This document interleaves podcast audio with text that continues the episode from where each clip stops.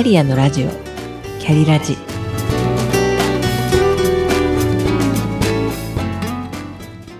この番組は自分の中の多様性と可能性を最大限活かしてしなやかに100年生きたい。そんなあなたに向けてお送りする聞くカウンセリング番組です。お疲れ様です。キャリアコンサルタントの香りです。達障害はもはやブームを超えてバブルとなっていますのガツンとくる一文で始まる発達障害の嘘という米田則康さんの著書を読みました。この本にも書かれていますが実際のところ発達障害はまだほとんど解明されていないというのに書店には発達障害関連本を扱ったコーナーがあったり、インターネット上には信憑性に欠ける情報が溢れていたりします。発達障害については、私もこれまで番組の中で何度か取り上げてきましたが、今回は子供編、次回は大人編の2回にわたって実例を挙げてお話ししてみたいと思います。先に申し上げておきますが、医療を否定するつもりはありません。診断された方の中には、診断に救われたとおっしゃっている方もいますので、誤解のないようにお願いいたします。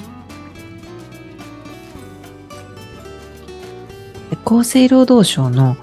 みんなのメンタルヘルスというサイトにこのように定義されています。発達障害とは生まれつきの特性です。発達障害には自閉スペクトラム症、注意欠陥多動症、ADHD、学習症、学習障害、LD、チック症、喫音などが含まれます。これらは生まれつき脳の働き方に違いがあるという点が共通しています。同じ障害名でも特性の現れ方が違ったり、いくつかの発達障害を併せ持ったりすることもあります。と書かれています。えー、つい先日、ヤフーニュースで次の記事を目にしました。小学2年生の児童を50代の学級担任が一方的に発達障害と決めつけて、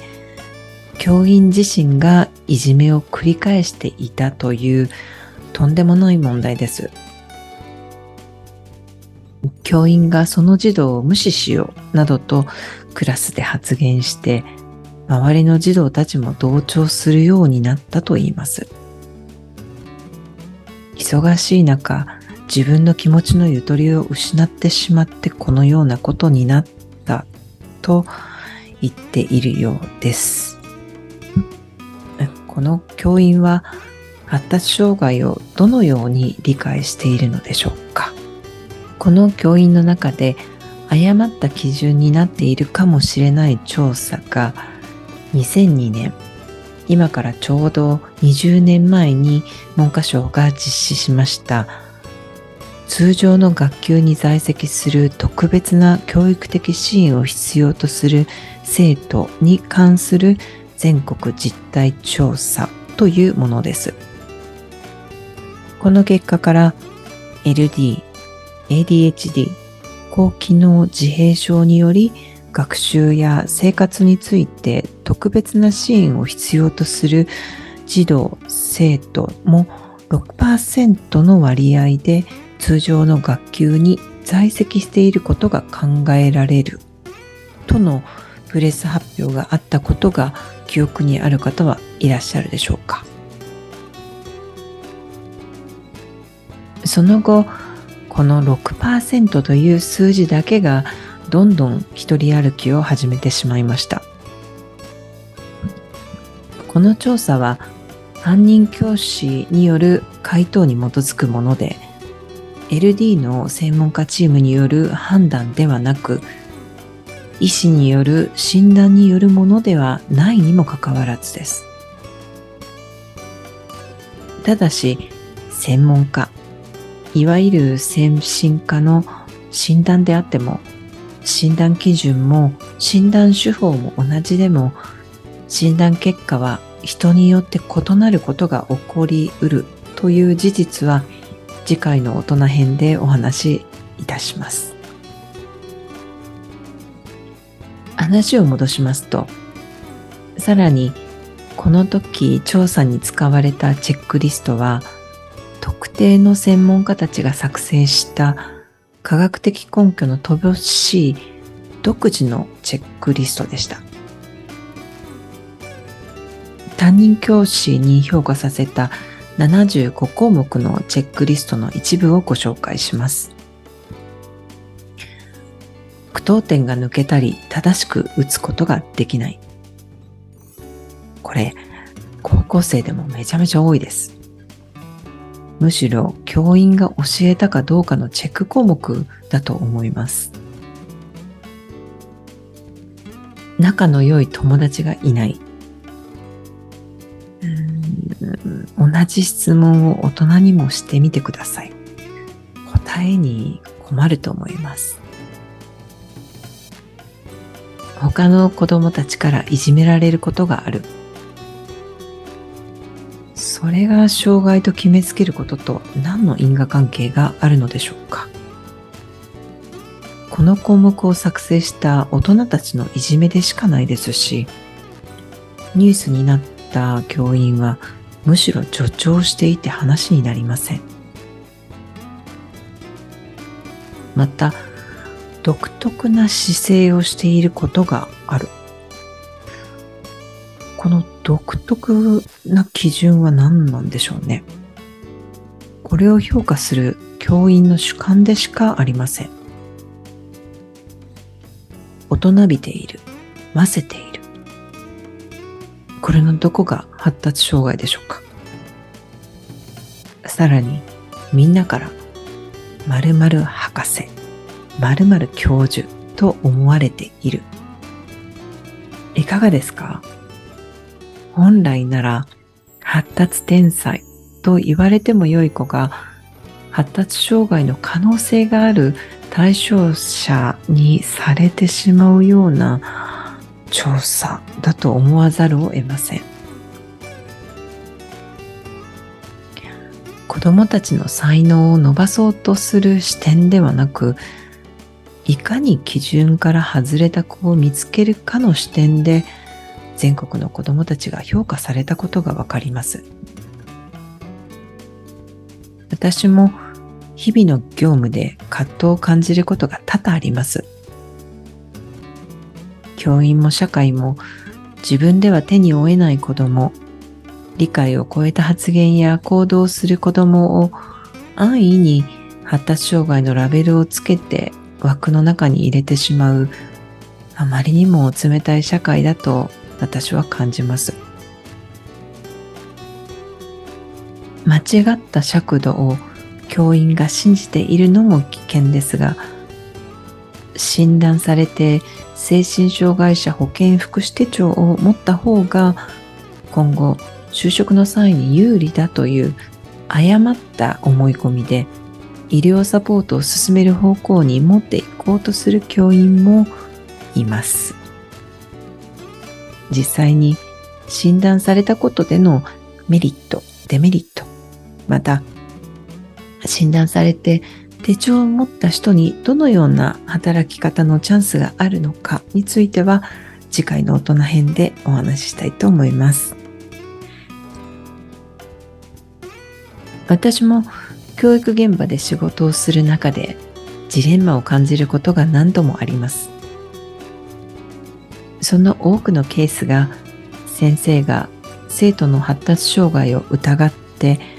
彼らの才能や可能性に目を向けないことです。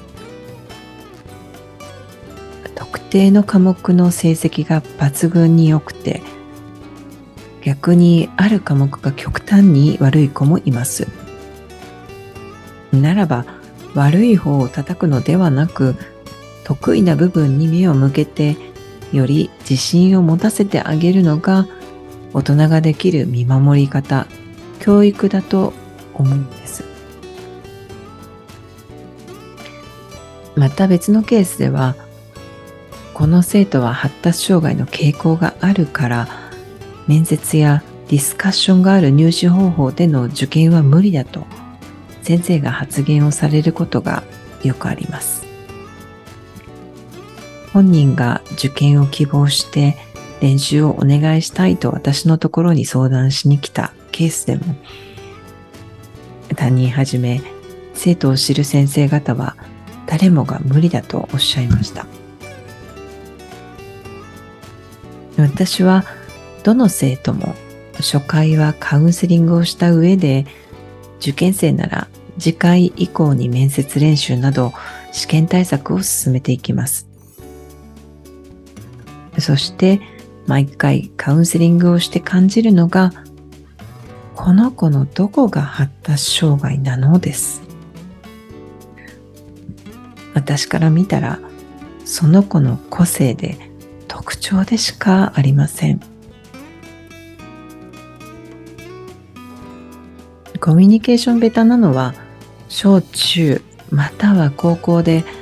教師からひどい言葉を浴びたとか。同級生からいじめを受けたことがトラウマとなっていることが原因でした。カウンセリング中にその時のことを話し始めて泣き出す子も少なくありません。